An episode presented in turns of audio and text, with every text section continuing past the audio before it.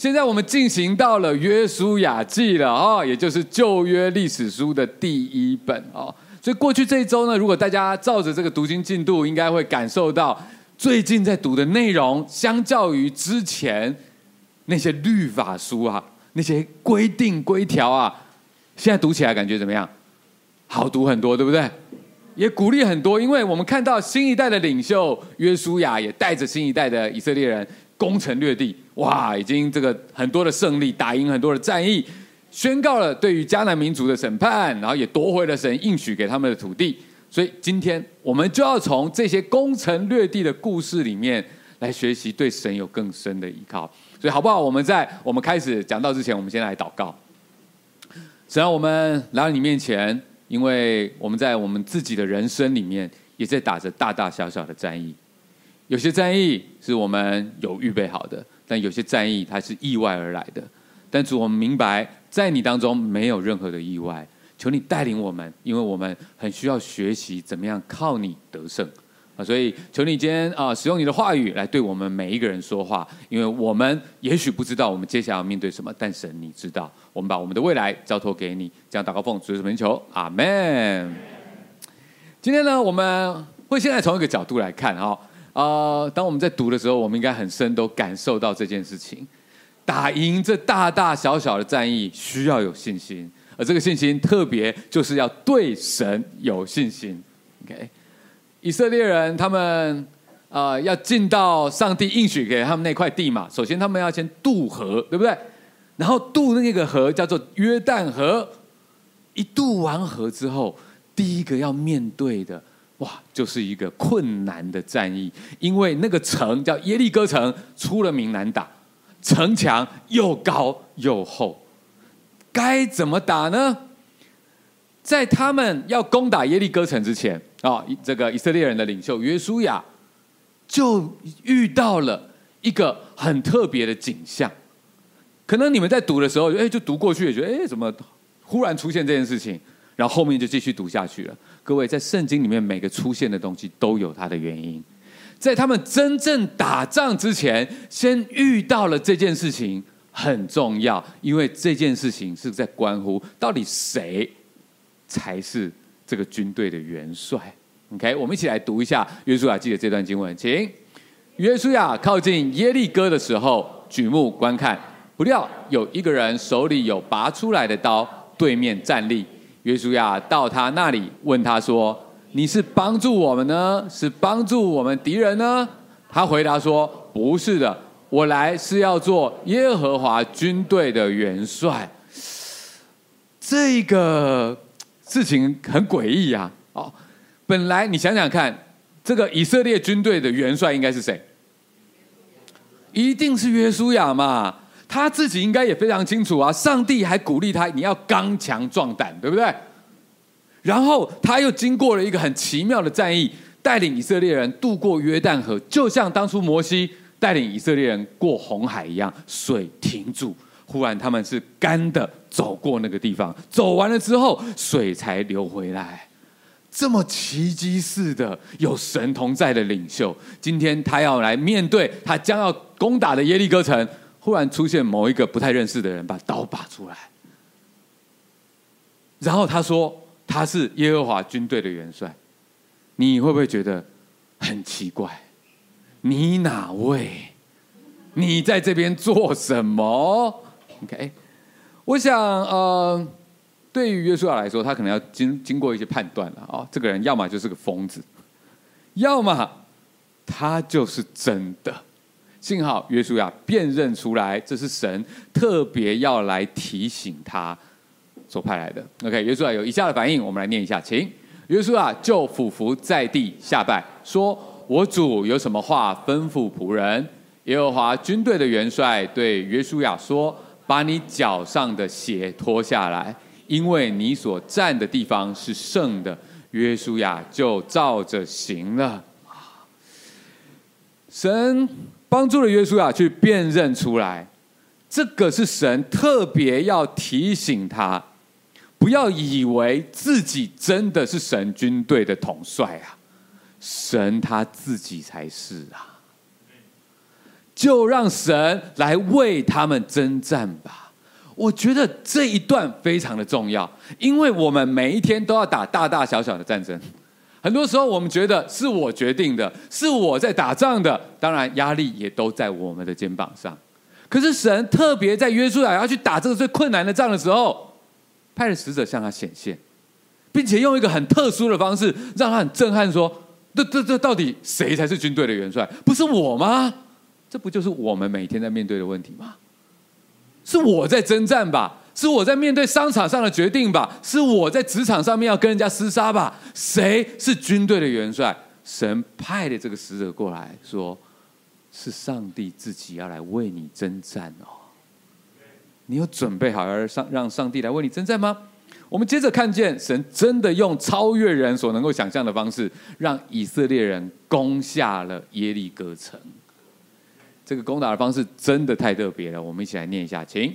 耶和华小玉约书亚说：“看呐，我已经把耶利哥和耶利哥的王，并大能的勇士都交在你手中。你们的一切兵丁要围绕这城，一日围绕一次，六日都要这样行。七个祭司要拿七个羊角走在约柜前，到第七日，你们要绕城七次。祭司也要吹角，他们吹的角声拖长，你们听见角声。”众百姓要大声呼喊，城墙就必塌陷，个人都要往前直上。这整个战略实在是太特殊了，不会有任何正常的人会想到用这种方式。事实上，整个征服耶利哥城的过程，上帝在告诉我们一些重要的事情。我们都想要得胜，可是得胜所凭借的是什么呢？上帝说是要。对他有信心，在刚刚这个攻打的策略和这个过程里面，其实隐含了一些很重要的事情。第一个是它包含一个安息日的原则啊，这跟神他所设立安息日六天工作，第七天好好休息，是跟这个原则一致的。以色列人军队前面六天每天绕城一圈。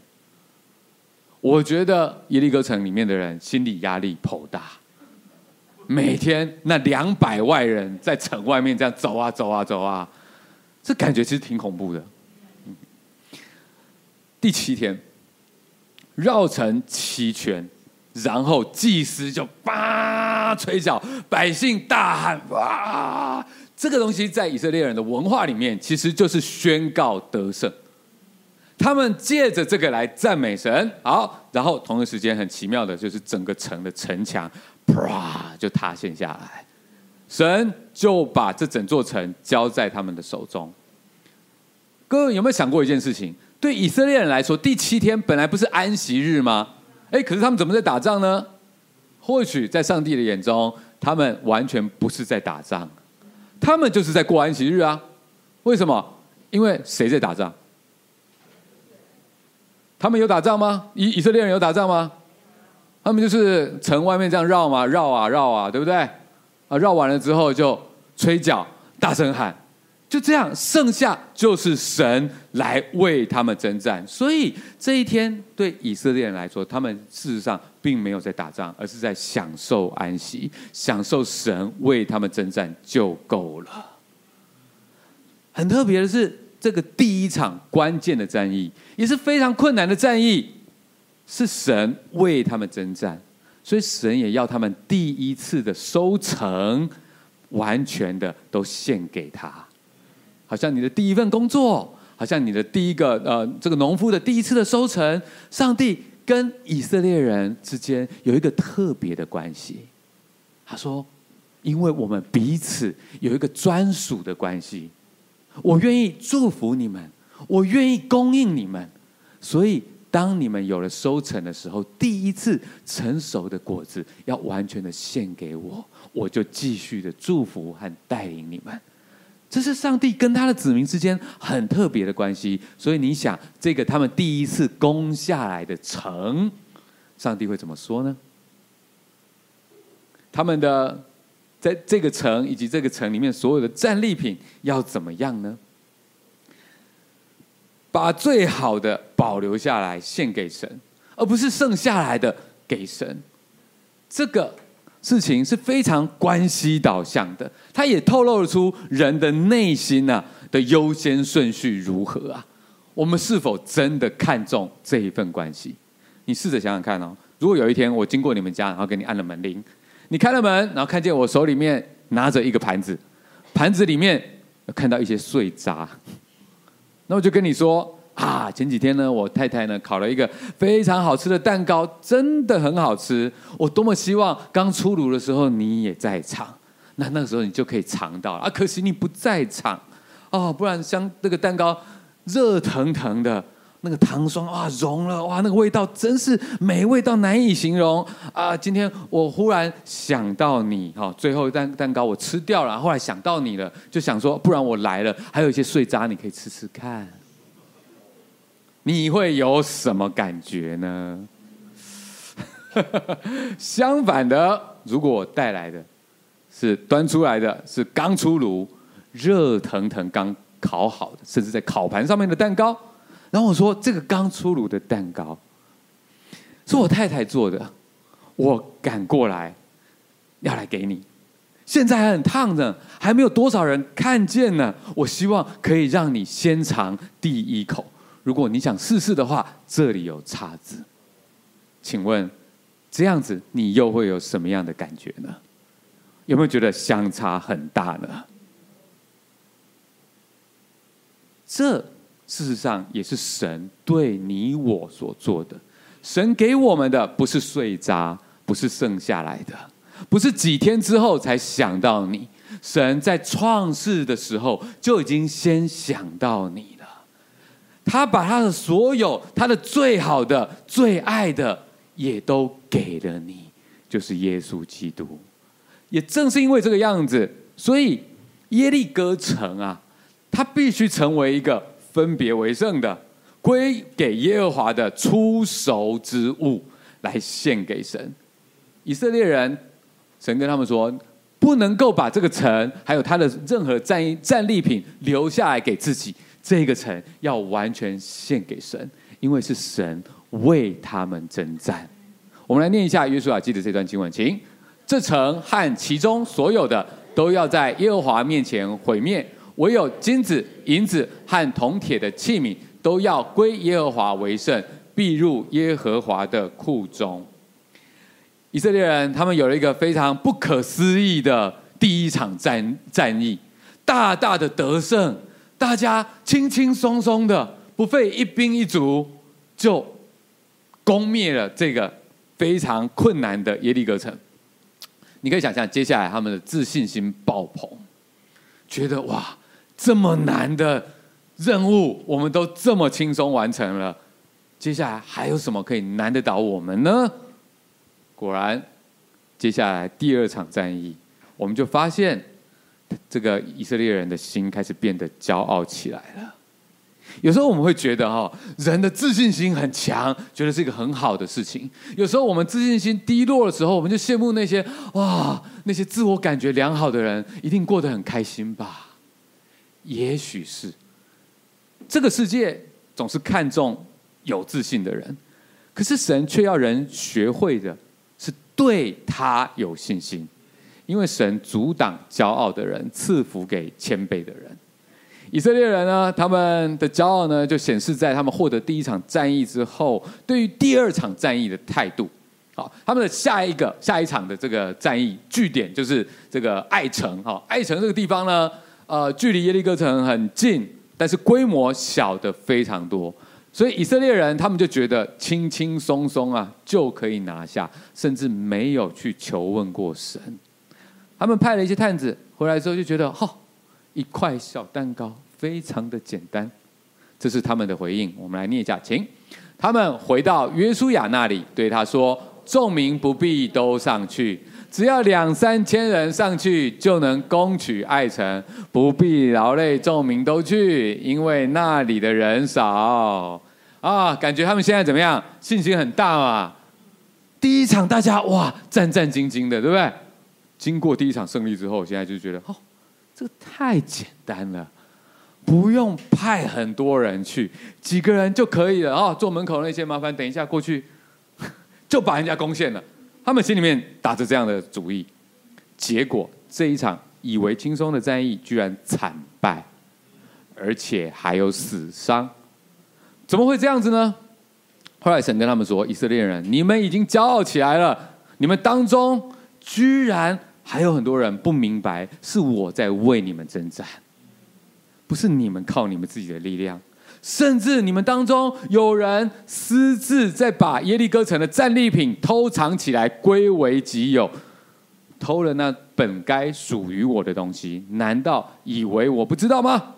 于是神引导以色列人，在他们内部找到那犯罪连累大家的人，在那个帐篷里面抓出来，这什么？然后就噔噔被抓到了，还承认了，然后。犯罪的人被以色列人除掉，他们重新谦卑下来。接着，他们再派三万的军兵，好，也就是几乎是十倍，好，十多倍的这个以色列军队，而且非常认真的按照神给他们的战术来部署，再也不敢轻看。最终，他们才攻克了艾城。神说他是为我们征战的神，弟兄姐妹，你想不想要神为你征战呢？我们都说我们很想，对不对？哇，太好了！神为我们征战，这太棒了。但是我们真实的生活是如何让神来做我们的元帅呢？会不会有时候我们其实也像以色列人一样，觉得哎，这个好像很简单嘛，所以我觉得用我的能力、过去的经验就够了，应该不需要麻烦神吧？有时候我们靠着我们自己的分析、推演、勤奋、努力。我们尽力的先做好我们自己能够安心的程度，我们基本上已经搞定了绝大部分了。最后我们才稍微祷告一下下就好了，这样子对吗？这是让神做我们元帅应该有的样子吗？有时候我们真的倚靠神，然后也经历了重大的胜利，接着我们的自信心爆棚，然后以为自己什么都可以做到了，接着在本以为轻松简单的小事上跌倒。在以为神没有看到的事情上面妥协，然后才发现啊、整个事情怎么忽然恶化了呢？各位，当我在读约书亚记的时候，我越读越觉得胆战心惊啊！因为今天恐怕我们还是有很多人，我们渴望有自信心来面对生活的征战，胜过渴望对神有信心呐、啊。各位，自信心真的不是一个可靠的东西、啊。自信心有时候太高，有时候就太低。其实圣经告诉我们，看自己合乎中道，真实认识自己就好了。关于自信这件事情，太高太低都不好。我们相信上帝对我们都有独特的创造，我们真实的认识自己就好了。然而，自信心从来也不是圣经里面的一个重要议题。圣经里面提到自呃信心这两字的时候，他所在说的都不是你的自信心，他在说的都是对神的信心。更重要的是对神的信心。所以愿神帮助我们都能够谦卑下来，知道我们不能够自己来做耶和华军队的元帅，我们都需要俯伏下拜，让神来为我们征战。我们真的要相信每天祷告、常常祷告的功效。进办公室之前，打开电脑之前，开始读书之前，开会前，跟客户谈之前，午睡起来要来做下午的任务之前，在任何的时候，我们都宣告神，你是带领我们得胜的神。就好像今天一佩的分享，有时候上帝也带领我们走出舒适圈，要扩张我们生命的境界。我们会发现，哇，我们在操练当中，有时候可能有点辛苦，可是因为我们不断的在祷告，在祷告当中，我们就越来越发现上帝更新我们的心，更新我们的能力，更新我们的眼光。我们开始重新意识到是神在为我们征战。我很开心，也觉得很鼓励，看到很多弟兄姐妹热心的投入服事当中。愿神帮助我们，我们是常常在祷告里面。来推动任何的服事，教会里面也有各式各样的的这个祷告会，有大家一起的祷告会，有小组的祷告会，甚至这两天我们在万里还有办一个专门操练祷告的一个属灵活力营。我们当中也有一些弟兄姐妹现在正在那边热烈的祷告着。昨天我也在那边，是一个非常有属灵气氛的时间，大家在那边重新得力，真的非常的好。所以愿神带领我们，我们都在我们生命的征战里面靠他得胜啊。接着我们要来换一个角度想，因为通常我们在读这个约书亚记的时候，都是假设我们就是啊以色列人的这个角度来看攻城略地，对不对？我们通常都这样读的。可是你有没有想过，你是以色列人吗？你应该是属于外邦人吧？所以你有没有想过，站在迦南人的角度来读的话，会是怎么样的呢？也就是神的大军要来进攻了，那该怎么办呢？各位。当我在读约书亚记的时候，我看到了另外一个角度。这件事情也是很需要学习的，更是需要对神有信心的。就结果结果论来说，我们已经知道，虽然迦南人很剽悍，哦，他们有城池、有君王、有武器，可是他们就是没有办法跟有神同在的以色列人对抗。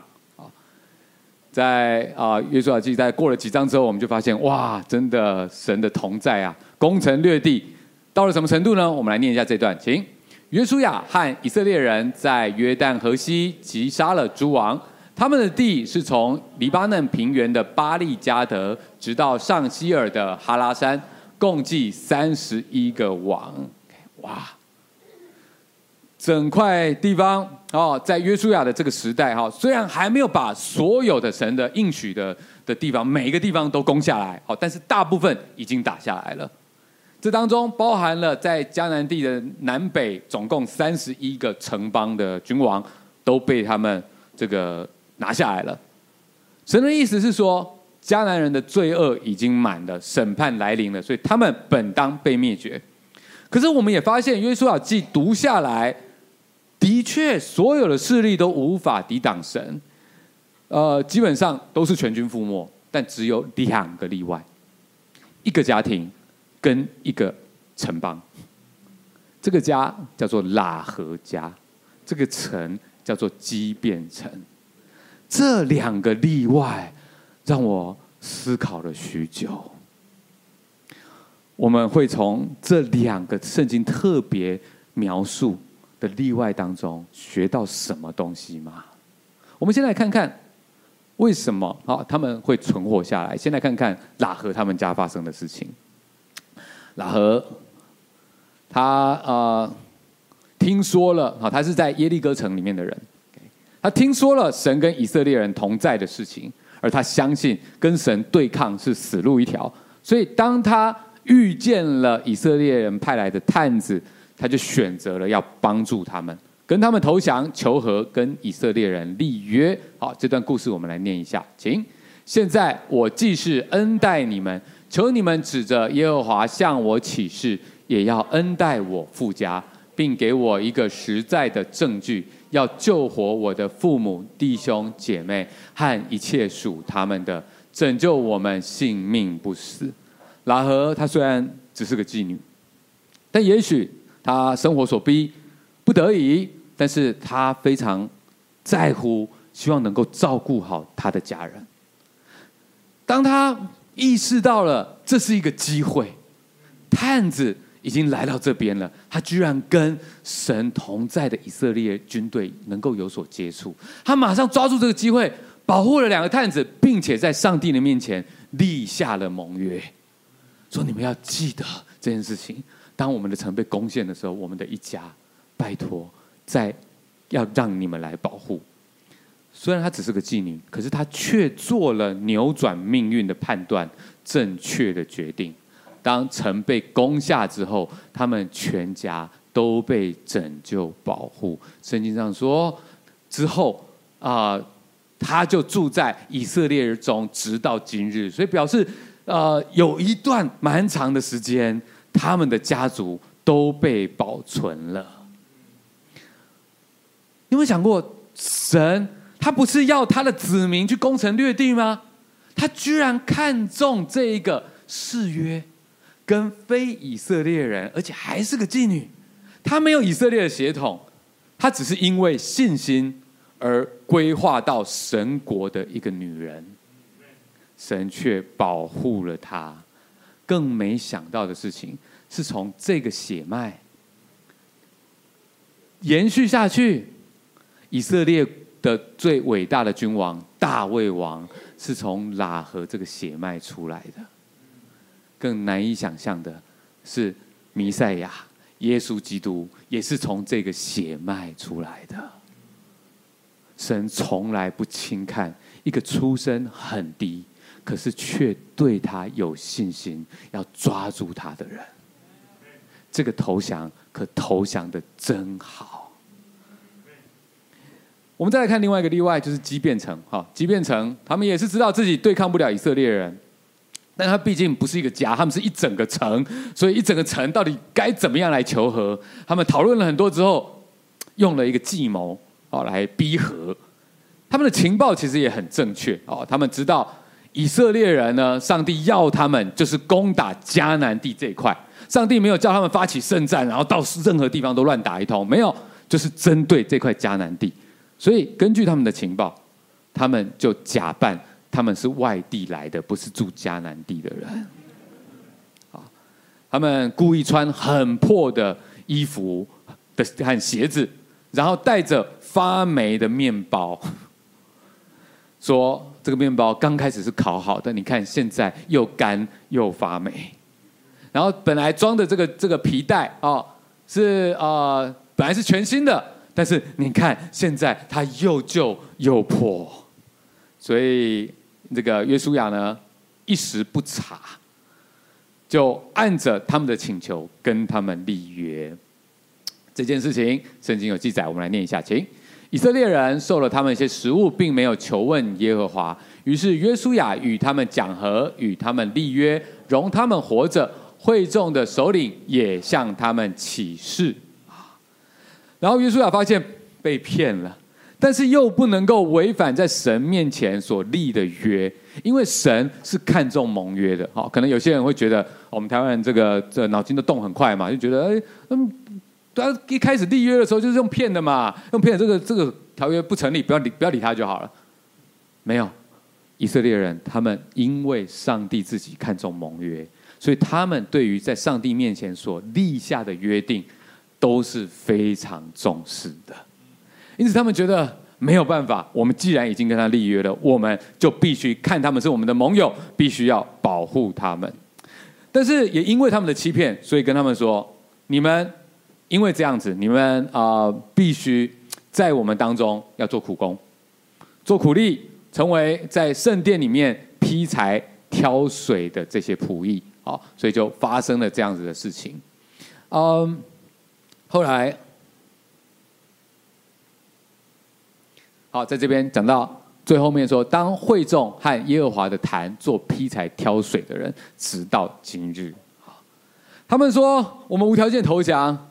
我们知道我们是用诡计来骗你，但是我们真的没办法。我们想要活下来，我们只是想要投降求和，要怎么处置我们都随便你们。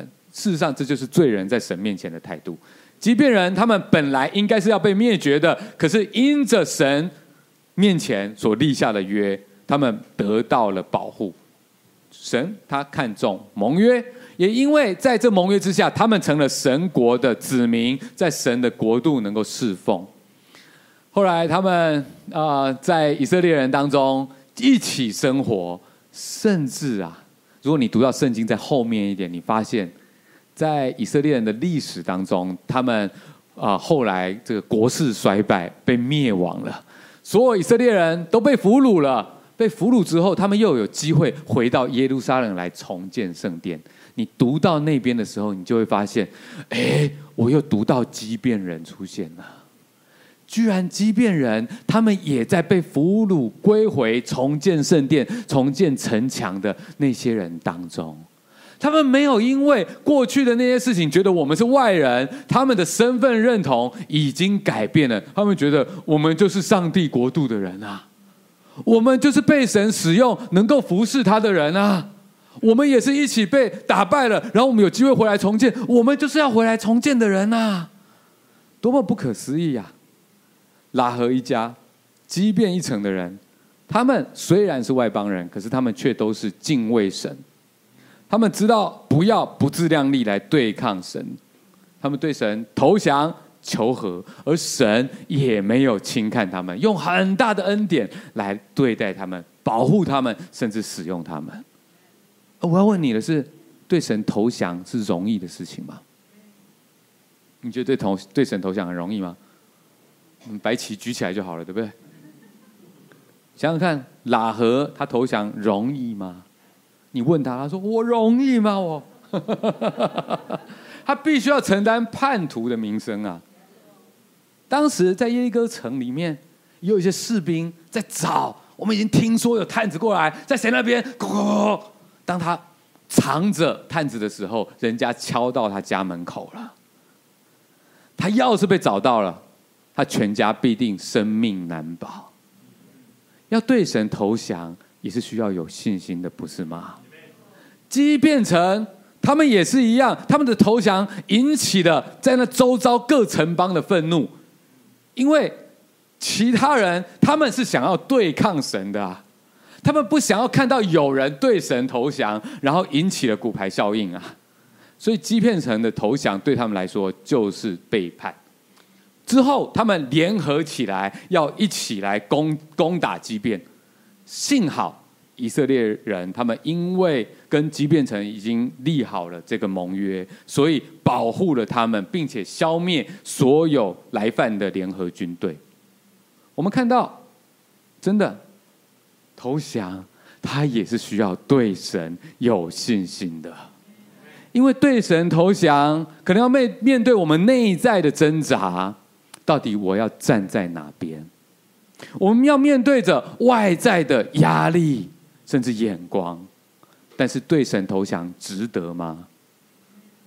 从结果来看，非常的值得。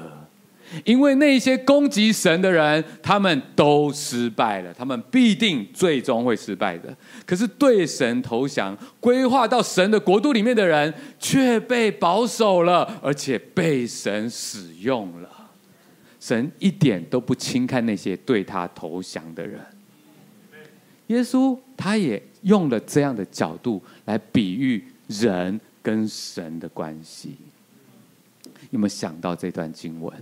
在路加福音第十四章，很多人说要跟随耶稣，耶稣说：“哎，要想清楚哦，跟随他是一个跟神投降的过程。所以有没有准备好要跟随耶稣？不是因为来到教会有什么好处，跟随耶稣是一个准备好让神为你生命做。”征战，让神做你生命的王，是他在宝座上，而不是你在宝座上。所以在这个过程里面，你一定会发现，呃，我要考量，考量，考量什么？我们来念这段经，或是一个王出去和别的王打仗，岂不先坐下酌量，能用一万兵去敌那领两万兵的来攻打他的吗？若是不能，就趁敌人还远的时候，派使者去求和息的条款。这样，你们无论什么人，若不撇下一切所有的，就不能做我的门徒。耶稣要说的事情，就是傻孩子，不要再挣扎了。你是赢不过神的啊！所以，你如果要做一个基督徒，你还在很多事情上面自己要保留，用自己的方式，那真的是傻了。因为做基督徒最大的享受，就是安息，让上帝为我们征战。你说你要安息，然后自己又跑回去到那个宝座上面，到底在挣扎什么啦？耶稣说：“你想清楚，趁敌人还远的时候，有智慧的人就提早派使者去求和息的条款。不好意思，我知道我是打不过你的，我已经放弃挣扎了，我投降，我投降，我做你的子民，我让你来保护。”耶稣他知道，很多人可能嘴巴说自己要跟随他，但心中还有很多保留，挣扎着不愿意放下。但是没有降服就没有信仰。让我再说一次，没有降服就没有信仰。没有完全让耶稣做生命的主，就是代表自己还有一些事情还想要掌控。当人心中还在挣扎的时候，其实耶稣他已经完全就看见，早就看见了，所以他就用这个比喻来提醒我们：其实对神投降不是失败啊，它是智慧啊，是最终的胜利呀。这不仅仅是要说给那些想要成为基督徒的人听的，也是每一个基督徒在我们的信仰道路上面不断需要去经历的。我们都渴望我们跟神有更深的连结，我们有更深的灵命的成长。那如果是这样的话，我们就需要去经历对神投降，因为我们必须要去这个酌量，坐下酌量，想一想，要不要放下我们在掌控的那些事情，完全交托给神呢？不要再跟神对抗。我要加入神的这边，让神来为我们征战，为我们得胜。我们的生命有时候在不同的场景当中，有时候我们会感觉哇，我们与神同在，我们正在往前前进，正在进攻当中。那样的时刻，我们真的需要对神有信心，而不是对自己有信心。我们要知道，使我们能够得胜的，完全是因为神。因为上帝一旦不祝福，你的计划再美都没有用。你自信、自信心再爆棚，也只好等着被管教，等着被谦卑。胜利一定是要对神有信心。但有时候我们生命的场景，也许最近你正在面对的事情，就是好多的事情在征战、被攻击，然后很困难，有些事情很难放下。在这样的时候。我们仍然需要对神有信心，而不是对自己有信心。特别在这个时候，我们对自己已经完全失望了。我们真的需要跟神说：“神，我投降，我让你来做我生命的主，我让你来主导。我希望看见的胜利，是因为被你保护的胜利。所以你就会发现，其实不管是以色列人，不管是迦南人，其实重点。”不是谁一定会赢，谁一定会输，而是那一些对神有信心、倚靠他、让他做王的，就会赢，就会被保护。那些抵挡神、不相信神、用自己方法的人，他们就是会输。愿上帝帮助我们。重新建立对他一个真实依靠的信心，使得我们生命不论在高处在低处，我们都会经历到因他而来的胜利。最后，让我们可以一起站起来，好好唱最后一首诗歌，来敬拜使我们得胜的神。来们。